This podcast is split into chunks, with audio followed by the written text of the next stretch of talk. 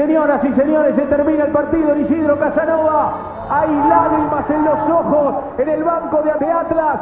Señoras y señores, Atlas histórico. Atlas ascendió por primera vez en su historia a la primera C. La emoción de retamar. A veces me decían, ¿para qué seguir otra vez? Y después no se te da y te vuelve loco. Pero tuve coraje. Y gracias a Dios, Dios me acompañó y se me dio.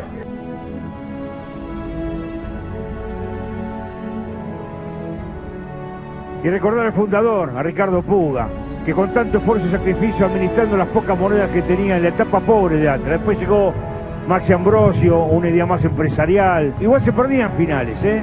Mejoró la imagen, mejoraron la cancha. Ya la cancha de Malvinas tenía césped, antes era de tierra. Mejor el vestuario, el trabajo de retamar. Cuatro finales perdidas, cinco chances no aprovechadas para que hoy, finalmente Atlas, por primera vez en la historia, jugará en la primera división C, que ya es semiprofesional. Hoy le decía a un par de jugadores, eh, tengo la piel de gallina, tengo adrenalina, porque ya, ya sé lo que es jugar una final. Y es re lindo.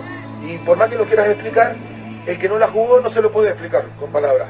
Digo, ¿cómo quisiera saber qué es ascender? Y ahora yo ya lo sé. Para todos aquellos que alguna vez prendimos la tele y vimos a los guerreros de Retamar, es para todos ustedes este homenaje. Hoy, en Señores Dejo Todo, Atlas. Los últimos serán los primeros.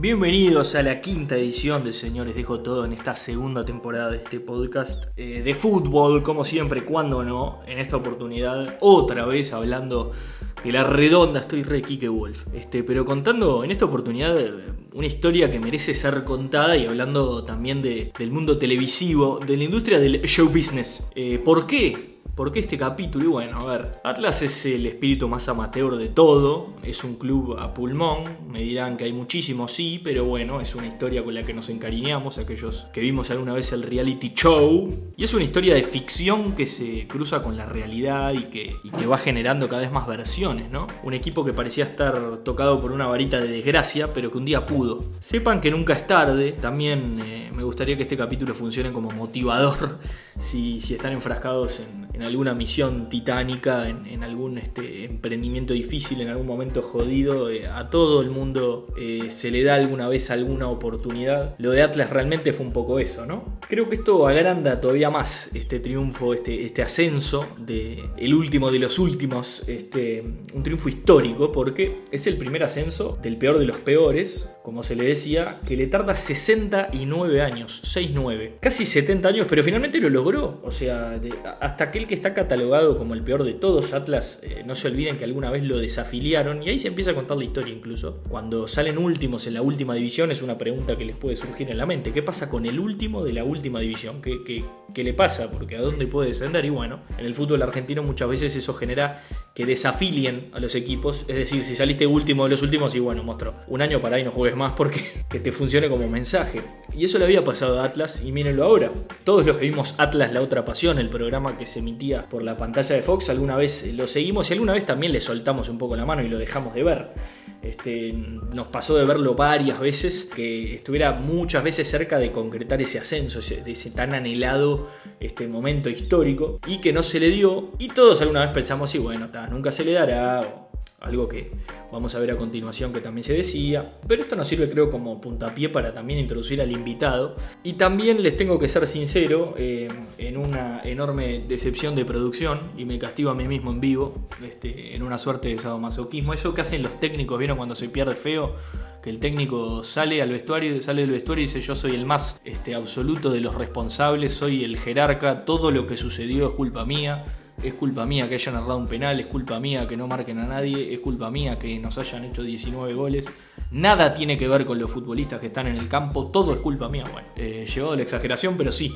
¿Qué sucede? Nuestro invitado, que ahora vamos a, presentar un poquito mejor, eh, tuvimos eh, buscándolo, tuvimos desencontrándonos para, para generar el, el, momento de charlar y finalmente cuando tuvimos por algún eh, cortocircuito informático mío, se me cortó una, fracción muy linda de una charla que habíamos tenido. La idea era que ocupara más parte del capítulo, pero de todos modos dejó cosas muy importantes para, para comentar, ¿no? Y estamos hablando del enorme Maxi Ambrosio. ¿Quién es Maxi Ambrosio? Creador y realizador del reality Atlas La Otra Pasión. Maxi era el conductor y la voz en off cuando se locutaba en televisión el programa. Este, y en la actualidad también es presidente de la institución. Yo en un momento dejé de ver el programa y me encontré tiempo después con que Maxi era, además del conductor del reality, ya presidente de la institución, involucrándose de a poco, a ver, obviamente al principio desde televisar esa realidad que vivía ese club, formando parte cada vez más. Este, y un día, como casi quien no quiere la cosa, y esto nos lo contó y no sale en lo que, en lo que les quería este, mostrar de la charla que tuvimos, eh, casi que como un cuento de García Márquez, como que se le da a asumir el reto de presidir la institución y queda como una suerte de testigo de esta historia. Y por supuesto que participe y, más que autor, ¿no? Eh, pero sin más, los dejamos un rato con un precioso diálogo que mantuvimos con el conductor creador y hoy presidente con una gran porción de Atlas como es el gran Maxi Ambrosio, a quien desde ya agradecemos el rato que tuvo para comunicarse con nosotros. Maxi, eh, bien fácil, mira, eh, el capítulo, una charlita se llama Los últimos serán los primeros, me parece que es espectacular y, quiero empezar por el final porque tu historia particular, más allá de la de Atlas, es, es bastante interesante como eh, como protagonista primero querés contar una historia y después como que terminás formando parte. En algún momento de todos estos años acompañando, me refiero desde que empieza un reality como es Atlas la otra pasión hasta tu rol actual de directivo, eh, en algún momento dijiste, pucha, no, no, no se va a dar, loco, no se va a dar. No, no, no, no nunca pensé que no se iba a dar.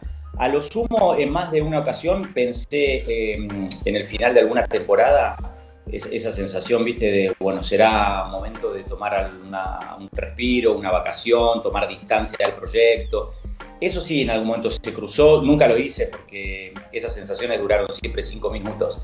Después siempre hay algo que pasa que el fútbol, yo siempre digo, es el reflejo de la vida, ¿no? Y es un poco la, revancha permanente, que nos pasa a la mayoría de los mortales, porque el triunfo es para la minoría, en, ese sentido, el éxito deportivo, el éxito concebido de esa manera, ¿no? porque después hay muchas apreciaciones que podemos tener sobre, sobre el, significado del éxito. Pero en ese sentido, cada vez que llegábamos a una final y la perdíamos o terminaba una, una temporada, eh, sentía eso, pero nunca de abandonar el barco. Había un compromiso muy grande que año tras año se fue, se fue dando. Al principio era la sensación de, pero ¿cómo los voy a dejar en banda a esta gente? ¿Cómo me voy a ir y los voy a dejar solos? Después se, fue sumando más gente, se fue armando una comisión directiva más poblada, con más gente que, que, ayudaba eh, poniendo el cuerpo y poniendo el tiempo de sus vidas. Entonces ya empecé a tener la sensación de que si un día me corría, no, no, no. No mi compromiso fundamental era con Ricardo Canepa, que vos sí seguiste el, sí. el, programa. Vos, buen look metió ahora, todo bigote rock and rollito. Ahora ya se sacó todo. Ahora ya se, con la día siguiente del ascenso se cortó el pelo y se afectó el bigote porque esa era una promesa. Qué maravilla, ¿no? El, compromiso era con él, en definitiva. En un determinado momento, ¿sabes? Cuando una persona de 82 años te dice, Maxi, apurate, pues no lo voy a ver. Es, es como que, viste, te están clavando una. ¿Querés entrar a la cancha a cabecear? Y entonces eh, ese compromiso hizo que, redobláramos cada vez más el esfuerzo. Y, y, esto, como todo, a la larga termina llegando. Y, gracias a Dios llegó. Che, tenía que ser Retamar, ¿eh? Vos sabés que acá en Uruguay el juego juego lastimo quedó. Retamar es un técnico que si lo traes al fútbol uruguayo, eh, primera división dirige caminando. Yo no te digo un gran, digo, eh, fuera de joda te digo, yo creo que un gran uruguayo, un equipo uruguayo dirige porque esa cosa de, de motivador del carajo. Y y, era un tipo que cuando hablaba de fútbol parecía además más allá, porque viste que en el fútbol, esto es más de futbolero lo que te digo, pero cuando hablas de motivadores parece que fueran motivadores versus este, los tácticos, como si... Claro, como si Klopp, porque gritara, no fuera un tipo que, ve cosas que nadie ve. Em, pero que tiene un plus eso de decir que fue con la... Eh, no es solo el éxito, ¿viste? No sé, hay equipos grandes que el, campeonato es hasta, no sé, más que un festejo, un respiro para un directivo decir, uh, puta, me van a putear menos, voy a cargar nafta tranquilo sin que me griten, eh, a ver si ganamos.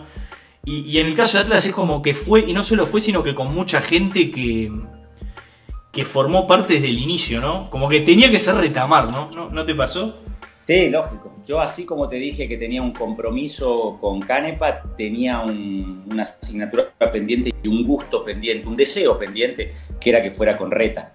Y de hecho cuando yo lo convoco para este último ciclo, que ya era el cuarto proceso de retamar, más de uno, viste, me miraba como diciendo, vos estás loco, si no lo logró una, dos, tres veces, ¿por qué lo va a lograr la cuarta? Pero ese ya era una cuestión más afectiva y emocional mía y que yo soñaba que ese momento iba a ser con él.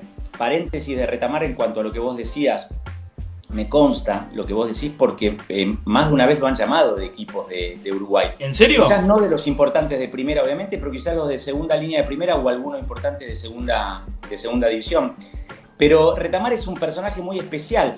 Él ha rechazado en, en las primeras temporadas de Atlas, donde quizás el impacto mediático fue más grande, eh, ha, rechazado equipo, un equipo de primera, el Audax, no me acuerdo cómo se llamaba, ah, eh, uno de Ecuador, uno de primera división de Aucas. Aucas, ahí está, el Audax es el, Audax de Chile. Este, y después alguna propuesta de algún equipo de Latinoamérica, de Centroamérica, este, porque en, alguna ocasión hasta yo he recibido el llamado o el pedido de contacto con él. O sea que eso es una, es una realidad. Ahora, te topas con un personaje que, muy particular en el sentido, él tiene su familia, tiene su otra, su actividad comercial y él realmente vive el fútbol desde ese lugar tan particular que se ve reflejado en la, en la televisión, ¿no? De, la esencia misma del fútbol. Él es. Y yo creo que el, impacto, tanto de los personajes que pasaron por el programa como el programa en sí mismo, en el público, encuentra la explicación justamente en eso, en la autenticidad. Te contaron una historia de verdad. Eh, ahí no había nada digitado, te prendieron una cámara y, retrataron una, una situación. yo, miraba fuerte, me acuerdo, mira, desde, a ver, para que veas que posta lo mío, me acuerdo de Paquete, me acuerdo de Pablo Abel, el relator partidario, que a mí me ponía muy nervioso porque yo me acuerdo cuando mostraban que le hacían, gol, le hacían un gol a Atlas y ustedes siempre hacían eso de que ponían la toma de, bueno, el gol con el relato partidario de fondo. Y el tipo, como que cuando tenía la pelota al otro cuadro era tan hincha que no relataba. y yo decía, vos, yo estoy escuchando Atlas con él y quedo loco. Porque perdía la pelota en la mitad de la cancha y decía, no, no. Y vos decías, no, ¿qué? ¿Qué pasó? Y nos clavaron, tiraba, decías, puta. Bueno, eso también es un ejemplo de lo que te decía, ¿no? De, la autenticidad del, proyecto y del, programa. Eh, nosotros a los seis meses de empezar a salir al aire, el equipo en la fecha 10 del torneo Apertura, eh, fecha 11, 11 de 18, eh, estaba puntero. Entonces ya escuchabas, y claro, esto está digitado, esto está armado, eh, Atlas va a ascender, Y bueno, la prueba de esa autenticidad fueron los 15 años. Es bastante legitimidad tiene, ¿no? No, y después estaban los otros contras, que cuando vos no ascendías te decían, no, Atlas no quiere ascender porque le sirve eh, quedar siempre en la puerta y... Televisivamente, claro. Televisivamente, nada, no, yo de, todo he escuchado, pero solo, mm, solo nosotros sabíamos el, valor que le dábamos al ascenso y como describiste muy bien vos, eh, hacerlo con Reta en el banco, con Canepa al lado mío, con Wilson colaborando, con el Rata comentando los, partidos en la cabina con Pablo Abel. Que el Rata, oh, qué, hombre. la familia estaba completa el gallego Naveira. estoy, estoy fuerte. Se fue a de los primeros. Soy, me quedó, me quedó en el debe. Mirá que yo cada vez que podía, cuando la pandemia me dejaba, me, me, me escapaba del fútbol allá por. Acá lo que nos llama mucho la atención en un fútbol de, dos equipos, que, son los que marcan la aguja, es la cantidad de gente que lleva, no te digo un cuadro de la B, ya que Huracán tenga la hinchada que tiene, que Newell's y que Rosario tengan la hinchada que tienen, ya nos llama la atención por, por por lo binario que es el fútbol nuestro. Entonces imagínate ver el, fervor que genera un equipo de la primera D para nosotros. Te llevo a un lugar eh, comercial, Maxi. ¿Cómo carajo vendés a la cadena que transmite la Champions League la Superliga, la, Intercontinental y Intercontinentales, hola, quiero televisar al cuadro que desafiliaron porque estaba tan abajo de la tabla que le dijeron, vos no juegues más, quiero televisar esto. ¿Cómo vendes eso? Mirá, eh, por dos motivos. Uno porque eh, tuve la suerte de toparme con entonces, bueno, ahora falleció hace un año y pico, eh, Carlos Ávila, el negro Ávila, que entonces era el dueño de torneos y competencias, dueño de la señal Fox Sport y de algún otro canal, de varios medios en ese entonces. y, con Federico Infante, que era el director artístico de Fox. Entonces, cuando yo lo, propongo, el hecho de haber entrado a, Fox me abrió ese, primero las puertas de las casas de toda Latinoamérica, que eso era un montón. Este, y después, el hecho de que se hayan enamorado del proyecto hizo que, haya traccionado el canal. Eh, ahora, ahí no, te contesto la pregunta, ¿cómo lo vendés? Porque en definitiva yo no lo vendí. Lo que me hicieron ellos fue poner un montón, que fue poner la señal. Este, y yo tenía que salir a venderlo con mi carpetita uno por uno. Eh, lo que pasa es que se hizo quizás un poco más fácil una vez que salimos al aire. Con Fox atrás, por supuesto. Claro, pero también hay que aclarar que antes de llegar a Fox yo ya venía 7, 8 meses trabajando y documentando todo lo que empezaba desde ese momento a suceder antes de salir al aire. O sea que también hubo mérito ¿no? al, al riesgo ese que asumimos con los chicos de la productora, con bueno, mi hermana que era es, la directora artística y etcétera. Este, pero después cuando bueno, empezás a llamar la atención, empieza a gustar el producto, se te empiezan a abrir las puertas. Y con esta anécdota te voy a, te voy a responder la, la, pregunta. Mi sueño cuando empezó, empecé con esto, que no había programa, no había, no había nada, eh, fue el primer contacto con Atlas, mi sueño era una, marca que vistiera la camiseta, ¿no? Pero yo como hago a tocar una puerta, si, ¿quién, me va a escuchar? En ese momento recién entraba al país Capa. me jugué esa carpa, esa carta, y me, me, la abrieron, me apoyaron muchísimo, pero dos jueguitos de camiseta y un juego para entrenar y, y nada más. Claro. A los seis meses de estar al aire, me suena el teléfono y me llaman de Nike. Y me dicen, nos gusta el producto, nos gusta el mensaje que hay detrás del producto, queremos apoyarlo. Y ahí fue cuando nos, nos vistió Nike. O sea, por un lado hubo que remarla, por otro lado hubo unas puertas que se abrieron solas.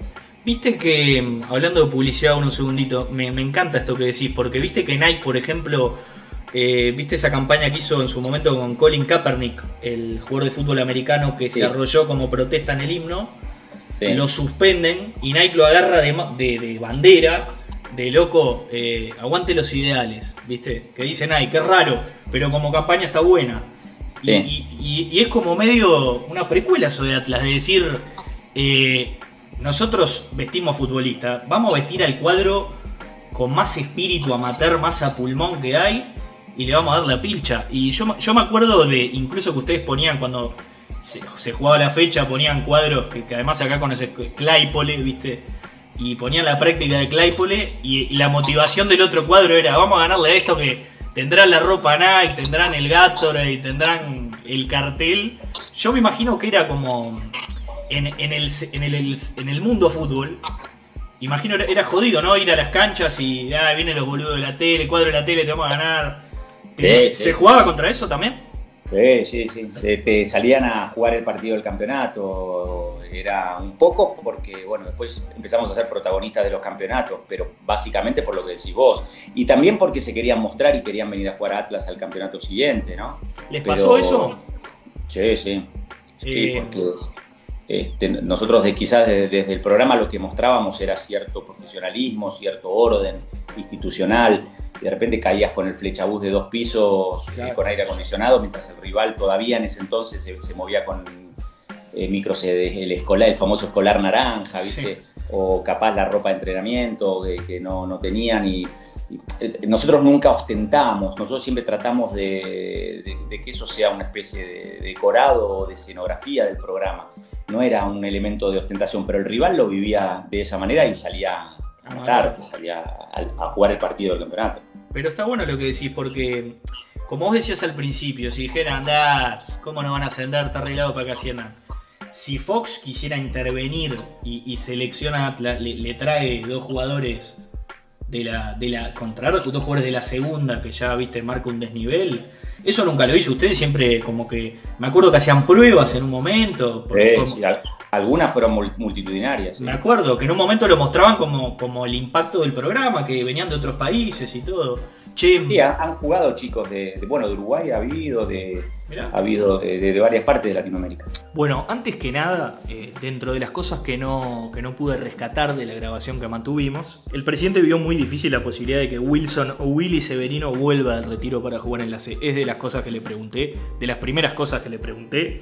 Este, por supuesto, me vuelvo loco por ver a Willy Severino jugar en la C con la nueva en la espalda y el brazalete de capitán. Pero este, el presidente, con mucha elegancia, nos descartó, nos comentó que, que Wilson ya tiene más de 40 años y que ya había salido del retiro, atención, no sé si muchos lo recordarán, para jugar la Copa Argentina contra River.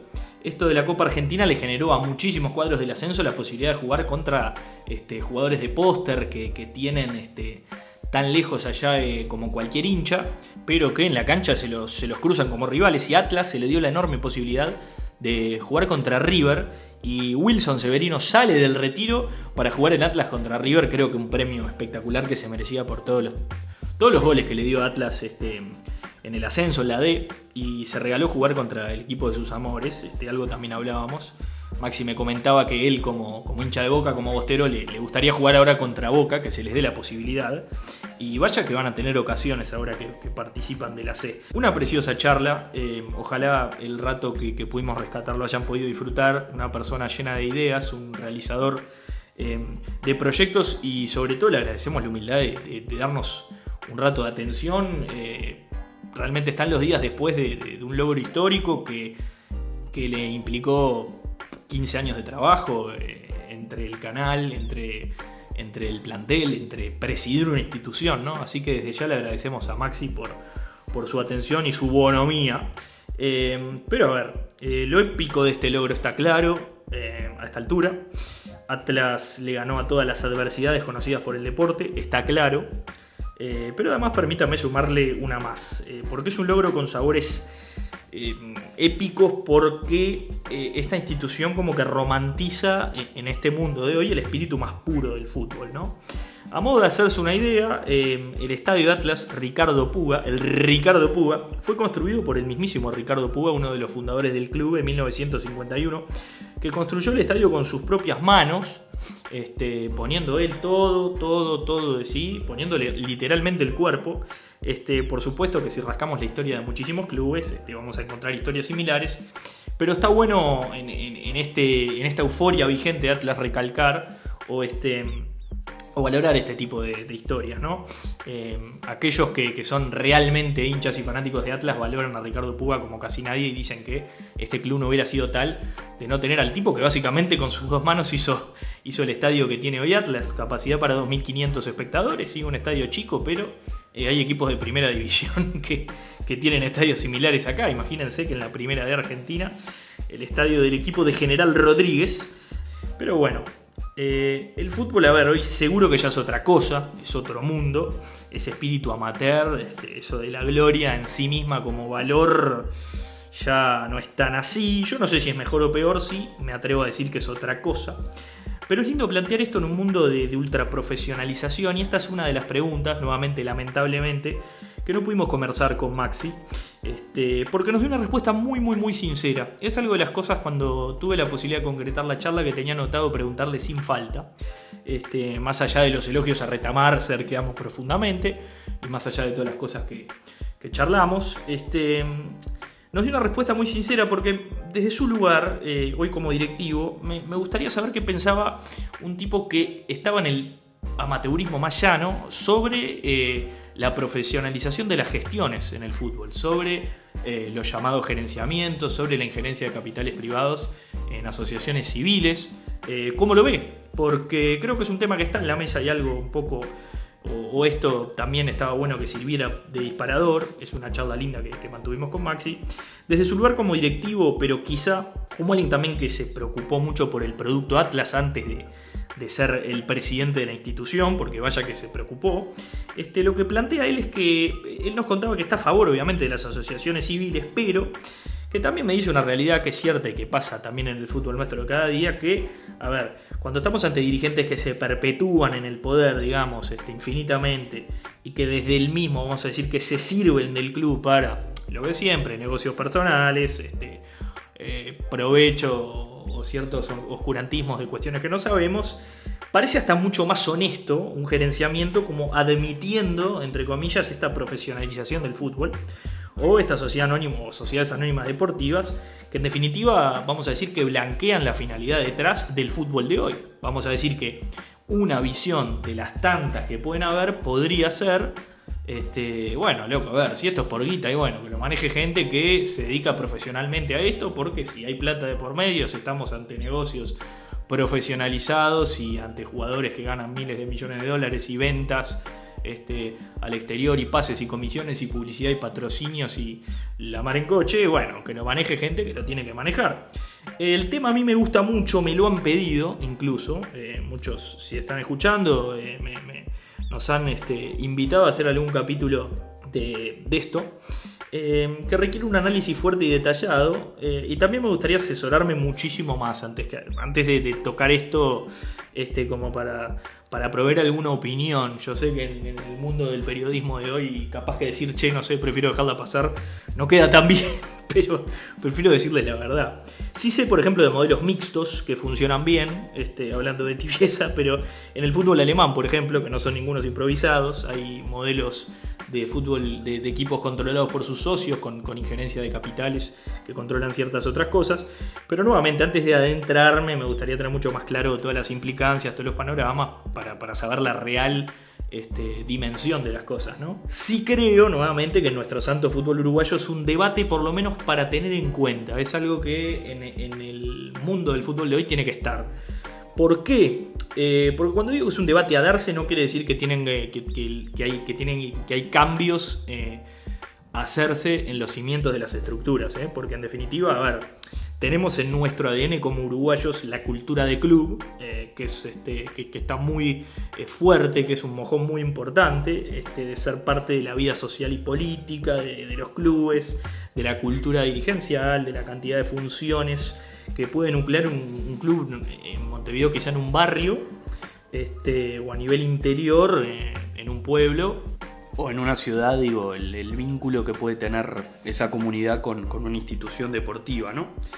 Este, pero de todos modos creo que la discusión, por lo menos de la que hablo yo, o la que planteo, es pura y exclusivamente referida al manejo futbolístico de las instituciones, ¿no? Eh, a ver, eh, ¿Por qué digo que es un debate que se tiene que dar? Eh, es muy sencillo, como para dar el puntapié. Cuando vemos la tabla hoy del campeonato uruguayo, hoy cuando estoy grabando, por ejemplo, este, nos está diciendo algo muy claro. El campeón de la apertura es Rentistas. Este, el escolta directo del anual, con más chances hoy de, por lo menos pelearle a Nacional, es Torque. Eh, y campeón de todo y de las mejores campañas de formativas, eh, Boston River, que si bien está peleando el descenso, a nivel juveniles ha mejorado muchísimo. Este, por lo cual, eh, ¿qué tienen en común? Y bueno, que son instituciones todas gerenciadas. ¿Y dónde están los grandes? ¿Dónde están las instituciones con más presupuesto, con, mayores capacidades? Bueno, Nacional, lejos de brillar, lejos de ser un, equipo este, contundente, se encuentra así este, con la anual a cuestas y bastante cómodo, pero en un plan muy diferente, o sea, Nacional está más en un plan de, ajustar las cuentas, ¿no? Y Peñarol entreverado con, con, el clausura, directamente abocado a jugar el clausura, porque la anual la tiene ya prácticamente comprometida, incluso con, algún tema relacionado de la Copa Libertadores. ¿Y dónde están Danubio y Defensor, por ejemplo, que eran las instituciones que hasta hace poco denominamos modelo a la hora de formar futbolistas, a la hora de mantenerse competitivo siempre con pocos recursos, este, de cada seis meses sacar un par de chiquilines que puedan jugar en la primera división y a ver, uno muy comprometido con el descenso prácticamente que se va y el otro está ahí, está casi para salir, que son Danubio y Defensor. ¿Qué quiere decir esto? Eh, a ver, si, lo planteo así, quiere decir que que es un comentario a favor de gerenciar versus una, una, dirigencia, vamos a decir, más convencional, no, porque esta foto como que se las plantea, obviamente parece que eh, en el corto plazo están un poco mejor las instituciones gerenciadas, pero también hay ejemplos de sobra de malos gerenciamientos. Este, hablamos de Rampla, creo que incluso Sudamérica, que, dejaron a los clubes muy, muy arruinados. Este, pero lo que sí creo que es saludable que la discusión se dé. También porque hasta como tirón de orejas para las asociaciones civiles, como diciendo muchachos, en esta profesionalización, para mantener esa esencia de club, esa, idiosincrasia, hay que ser todavía mejores, mucho más por arriba de la media, porque en el caudal de dinero cada vez mayor que maneja este deporte, realmente eh, es muy importante la transparencia, la honestidad y la seriedad a la hora de conducir a las instituciones, porque si no va a aparecer gente que lo va a hacer mejor. Y que esto si, si se convierte en un negocio, van a entrar empresarios a querer hacerlo, a querer involucrarse. Ya sucede, eh, a veces en mejor o peor manera. Pero por eso, eh, una forma de defender al club como, como este, asociación es ajustarse. Pero queremos hablando con Maxi Ambrosio, presidente de Atlas, porque viene desde el amateurismo más grande y hoy él, eh, algo también que hablamos, eh, lamentablemente que era lindo, se va a enfrentar al desafío de seguir Atlas en la primera C. Este, además de que nos prometió que probablemente algo en la tele vamos a tener, si Dios quiere. En esta divisional ya estamos ante un semiprofesionalismo porque los futbolistas, como nos contaba el presidente, fíjense, van a tener que tener un contrato.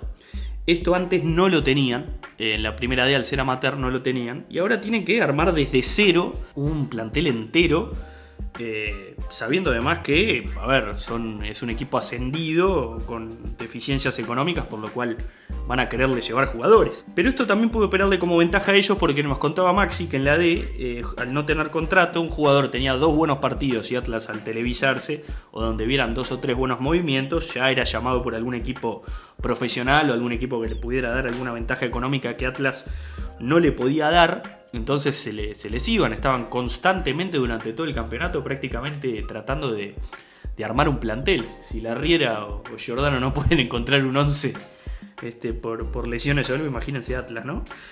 Pero bueno, además de mantenerse competitivo, Atlas tiene que empezar de cero. Eh, otra parte de, la historia de este, de este libro que sigue escribiendo, ¿no?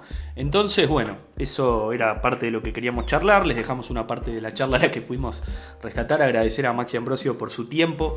Eh, realmente, de verdad, otra vez, eh, muy, muy, muy enriquecedora la, charla que mantuvimos. Y gracias por llegar hasta acá. Eh, hasta acá llegamos con otra edición de Señores Dejo Todo. Muy pronto vendrá el capítulo 6. Nos estaremos hablando en redes sociales, como siempre. un abrazo de gol para todos y cada uno de ustedes. Chau, chau.